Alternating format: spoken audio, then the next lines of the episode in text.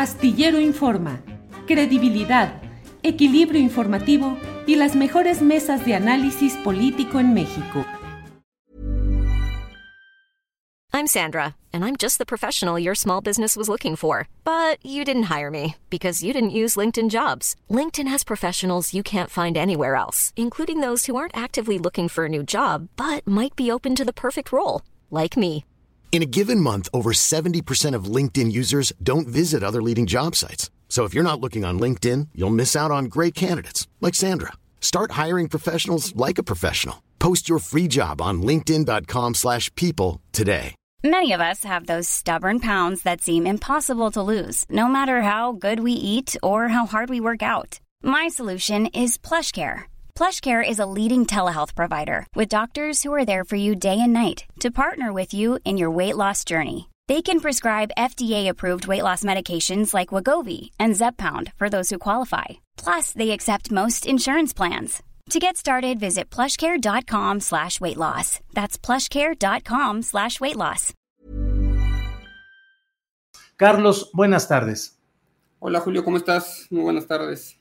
Gracias, Carlos. Agradezco mucho el poder platicar contigo, sobre todo porque tú eres eh, académico del propio CIDE, porque eres un hombre que estás eh, eh, viendo y viviendo lo que sucede en nuestro país y en particular en esta institución educativa, y tu voz no es la voz de alguien a quien puedan acusar de derechista, conservador, retrógrado y demás cosas que luego se señalan en esta discusión. Al contrario, ¿cuál es tu postura respecto a lo que está sucediendo en el CIDE, Carlos? Bueno, muchas gracias por la invitación, Julio. Eh, quizás quisiera comenzar diciendo que el CIDE es una institución en donde participan más de 100 académicos, más de 100 profesores. Es una comunidad diversa, es una comunidad que me parece normalmente se le estigmatiza, se le caricaturiza. Ciertamente hay concepciones distintas en el CIDE, pero hay gente que como yo tenemos alguna simpatía por el gobierno del presidente, eh, que tenemos líneas de investigación diversas y que me parece que ha sido incorrecta la caricaturización que se ha hecho del profesorado y del alumnado del CIDE. Probablemente como derechistas. Algunos de los profesores más vocales probablemente cabrían eh, en esa etiqueta, pero ni somos todos, ni, y además con esa gente también logramos conversar, y es una comunidad plural, vibrante, como cualquier otra universidad y como una universidad creo que tiene que ser, una universidad plural. Eh, dicho eso, soy del pensamiento que eh, el CIDE queda y quedaba mucho a deber a la sociedad mexicana en muchísimos aspectos. Yo no quiero idealizar eh, una universidad que está sin problemas o un centro de investigación sin problemas y sin déficits. Al contrario, yo creo que ahí hay que tener, y se ha tenido esta discusión al centro de la organización de cuál es el papel que debe jugar el CIDE con respecto a la sociedad mexicana. Sin embargo, creo que no es la discusión que estamos teniendo, y es lo que más me preocupa. No es una discusión ideológica, no es una discusión de izquierda o derecha prácticamente la totalidad de la planta de profesores hoy coincide en que CONACYT está equivocándose en la manera en que pretende imponer o ha impuesto a un director general, más allá de cualquier afinidad o no que haya con el gobierno de México. Se está imponiendo un director que ha pasado por dos procesos, uno de osculación interna y uno externa, pues bastante controvertibles, y lo único que se está pidiendo es que se reponga el proceso y que eh, administre, digamos, al CIDE un director que más o menos vaya acorde a las necesidades eh, eh, de la comunidad, de lo que pide el alumnado, de lo que piden los trabajadores y de lo que pedimos también los profesores. Mucho se ha dicho que está defendiendo a un grupo de interés o, gente muy rica. Bueno, eso, eso es falso y me lastima mucho que desde la izquierda venga esa acusación porque porque es notoriamente falsa. Yo creo que se puede hacer una buena crítica al CIDE y a otras universidades y a otros centros de investigación y al CONACYT en general, sin caer eh, en, el discurso fácil y en señalar que toda la gente que trabaja ahí son neoliberales. Te lo dice alguien que lleva trabajando ahí año y medio, que no pertenece a ningún grupo de poder y que da buena fe del pluralismo eh, que existe en la universidad. ¿Qué es, ¿Cuáles son las claves que desataron esto que hoy es una movilización y una protesta masiva y por otra parte, pues el atrincheramiento de la dirección del CONACID y del director primero interino y ahora formalmente ya definitivo del eh, CIDE, el, señor Romero Tellaeche. Eh, ¿cuáles, cómo, cuáles son las claves? El, una visión autoritaria desde el CONACID, una cerrazón, no escuchar a la comunidad, creer que se pueden imponer las cosas, o del otro lado, reacción de grupos desplazados, eh, defensa de un coto ideológico derechista. ¿Cuáles son las claves, Carlos? Creo que una, buena manera de explicárselo a tu auditorio sería la siguiente. A ver, el CID es un centro de investigación que pertenece a CONACIT, por tanto pertenece, digamos, a la estructura, a la estructura del Gran Consejo, ¿no? Siempre ha estado muy cerca el poder del CIDE, eso hay que decirlo. Ahora muchos, muchos están pidiendo autonomía o cierta distancia con el gobierno. La verdad es que al CIDE mucho, mucho le convino la cercanía con el gobierno durante muchos años y ahora no nos gusta tanto. Y eso hay que, hay que ser la, la primera clave, ¿no? Que es decir, siempre ha habido cierta influencia por parte del gobierno en lo que sucede en el CIDE. Sin embargo, nunca se había dado completamente de espaldas a la comunidad y quizás es lo que más lastima tanto a los alumnos como a los trabajadores y a los profesores. La designación del de el actual director general no se vio con demasiado resquemor al principio cuando llegó como, como director interino, pero una serie de actos nos han mostrado, sí, tal cual, el talante autoritario del personaje, que incluye la remoción de dos eh, eh, profesores de, de, sus funciones administrativas, eh, y que incluye una serie de actos y de, y de, ejercicios autoritarios que me parece que no pueden ser defendidos por la izquierda y por lo que se ha luchado por tanto tiempo. Nosotros tenemos que ser muy críticos ante cualquier signo autoritario y estamos siéndolo también críticos aquí. Entonces, eh, yo creo que esa es la, la, la, clave central, el interés de CONACID por imponer a un personaje como director del CIDE a espaldas de toda la comunidad del CIDE y peor aún, ni siquiera promoviendo o proyectando un modelo o un plan alternativo de trabajo a lo que ellos llaman la concepción neoliberal de la universidad, que ellos llaman fue el CIDE, ¿no? Sino simplemente el personaje por el personaje. Yo les pregunto, si lo importante es el proyecto y lo, importante es la idea y lo, importante es el plano, la hoja de ruta hacia dónde se quiere llevar la educación media superior o superior en México, entonces hagamos atrás al personaje que trae muchos problemas, al señor Romero, pongamos a alguien que sea transitable tanto gobierno como para la comunidad, y que ese personaje desarrolle, digamos, una hoja de ruta y nos diga, bueno, cómo se quiere o qué se quiere reformar del CIDE. Pero pareciera que es más importante que el proyecto está siendo el personaje, y es en todo lo que no puedo yo en buena fe tolerar, que sea más importante mantener a alguien que perseguir eh, un proyecto que haga más cercano, que creo que se debe hacer más cercano al CIDE con el resto, con el resto del país. Y que durante tres semanas lleven siendo tomadas las instalaciones por alumnos, no por el profesorado, y ni aún así se haga caso a, la opinión de los, de los estudiantes, pues da mucho que decir y, y, y, en lo personal me avergüenza mucho y escribí en la columna, en sin embargo, a, ayer o antier, pues que me toca muy, muy, muy de cerca, porque creo que este es un gobierno que debe escuchar, es un gobierno que entiende que nada puede transitar desde la, desde la imposición. Millions of people have lost weight with personalized plans from Noom, like Evan, who can't stand salads and still lost 50 pounds. Salads, generally, for most people, are the easy button, right? For me, that wasn't an option. I never really was a salad guy. That's just not who I am. But Noom worked for me. Get your personalized plan today at Noom.com. Real Noom user compensated to provide their story. In four weeks, the typical Noom user can expect to lose one to two pounds per week. Individual results may vary. Hey, it's Ryan Reynolds, and I'm here with Keith, co star of my upcoming film, If, only in theaters, May 17th. Do you want to tell people the big news?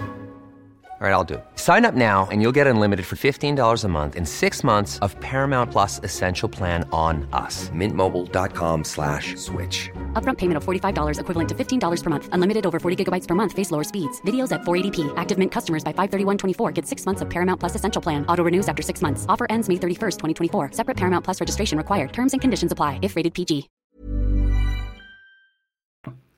Que, que, que, que pregona y que creo con razón democracia ya. Patria eh, para todos, que dice, seamos democráticos, avancemos todos los mecanismos democráticos y no le demos la espalda a lo que piensa la comunidad. Y pintarla como grupo de interés no es otra cosa que sino deslegitimizar una movilización que me parece que hasta ahora ha sido acomedida, que ha sido prudente y bastante, y bastante razonable. La salida está a la vuelta de la esquina y eh, tiene que ser o ya sea la remoción de Romero o que él mismo decida separarse del cargo y que dé pie a un nuevo proceso de eh, em, eh, eh, designación del nuevo director de la universidad. La verdad es que la salida es bastante sencilla y desde CONACYT se están metiendo un problema, desde mi punto de vista, innecesario y que solamente está afectando al propio presidente de México. Porque, insisto, en el fondo no hay un proyecto alternativo, decide, el, el que está promoviendo, digamos, el actual director, no es un proyecto viable y es un proyecto de espaldas de la comunidad. Eh, Carlos, tú en esta columna que comentamos de, del portal, sin embargo, eh, exhortas o invitas o planteas que la directora del CONACID y el propio eh, director Romero Tellaeche deberían dar un paso a un lado. Ya nos hablas de que Romero Tellaeche podría renunciar por sí mismo o ser removido, pero pues hay quienes consideran que en realidad el cerebro y la estrategia está diseñada por la directora del CONACID. ¿Qué opinas de ese tema de la directora del CONACID? ¿Cómo puede dar eh, un paso a un lado si esto pareciera ser el proyecto que ella impulsa, no solo en el CIDE, sino en otras áreas de la ciencia y la tecnología? Eh, a ella no tengo el gusto de conocerla, sinceramente. Eh, la conozco por sus actos, ¿no? Y la verdad es que sus actos no hablan necesariamente bien de ella. Entonces tampoco, tampoco es el tipo de relación que tenga con Romero. Lo cierto es que únicamente le está dando problemas al señor presidente y está poniendo en tela de juicio la política educativa que tiene, que, tiene, que tiene la 4T y que tiene el propio gobierno. Insisto, si lo que importa es el proyecto, el proyecto que ella tiene, digamos, es el CIDE, que lo comparta, que nos lo enseñe, que lo discuta, que dialogue. Somos demócratas, no intentamos imponer absolutamente nada a nadie. Insisto, se habla de grupos de interés y de, de, facciones y de, y de relaciones con el gran capital. Bueno, habrá profesores que eh, eh, eh, que tengan preferencias políticas particulares o que se hayan relacionado de maneras que pues, a mí no me agradan con otros gobiernos, pero insisto, eso es caricaturizar a la universidad, al centro de investigación. Y si esa es la, si, si, desconozco cuál sea el interés de, de, de, Álvarez en esto, pero insisto, si lo que importa es el proyecto, que sustituya al actual director, que dialogue con la comunidad, ha cancelado ya cuatro o cinco veces el diálogo con la comunidad, y, de manera, la verdad, bastante incoherente y que nos muestre cuál es el proyecto que tiene con ACID, con el CIDE, que sea, que sea abierta y que se atreva a dialogar con todos nosotros. No puede ser, no puede ser, eh, Julio, que quieran imponer a alguien que no, tenga el, que no tenga el apoyo de un solo miembro de la comunidad, incluyendo aquellos que estamos más o menos eh, cercanos eh, o que simpatizamos con el presidente López Obrador, ni con los alumnos, ni con los trabajadores, que simplemente eso me parece que es una ruta que no puede permitirse en un gobierno que creo que es distinto, que se dice distinto y que, y que, y que tiene que dar eh, la cara de otra manera a como ha sido, perdón, eh, históricamente con, con, con, otros gobiernos. Eh, Carlos Pérez Ricardo, agradeciéndote la oportunidad de platicar y asomarnos a este tema del CIDE, cierro por mi parte, a reserva de lo que desees agregar, preguntándote qué opinas de cómo ha escalado esto hasta la propia palabra presidencial, sobre todo en relación con lo que publicó Sergio Aguayo, en ciertas referencias que podrían acercar o equiparar lo que hoy pasa en el CIDE con eh, el ánimo diazordacista en el 68 y la respuesta del propio presidente de la República en la conferencia mañanera. ¿Qué opinas de esta valoración de que la cerrazón al diálogo, el no escuchar, podría equiparar este momento con el del 68? Bueno, me, parece un símil complicado. Yo no me he subido, digamos, a, esa, esa, comparación. No me parece adecuada, no me parece que tenga nada que ver, no me parece que el presidente de México tenga nada que ver con Díaz Ordaz. Tampoco creo que el momento histórico que vimos tenga demasiadas similitudes con el movimiento del 68. Eh, en ambos casos hay reivindicaciones estudiantiles, como ha habido en otros momentos de la historia de México. Eh, no, no, no concuerdo que haya demasiadas similitudes. Y, si me permites, tampoco creo que esta, que esta andanada, así la llamaría usted maltrato, al CIDE se esté dando desde la silla presidencial de facto. Me parece que es más el plan de la, de la señora de Conacid y lo que ha hecho el presidente López Obrador es, es dejar que ella actúe.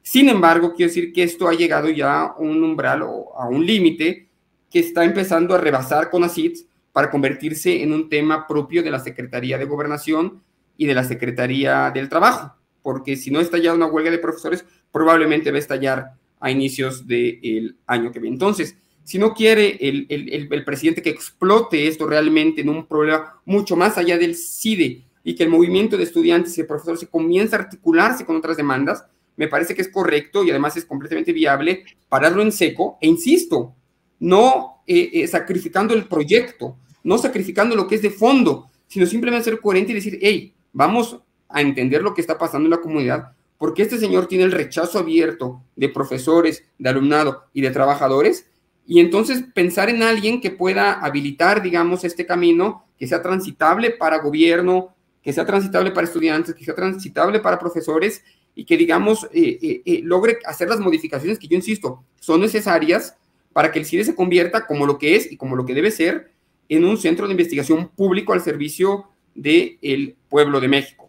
Entonces hay que buscar, hay que buscar los grises, hay que buscar los, este, matices y en este ambiente bien polarizado yo creo que faltan voces y faltan, faltan figuras que, nos ayuden a dialogar entre opositores y gente, y gente en el gobierno.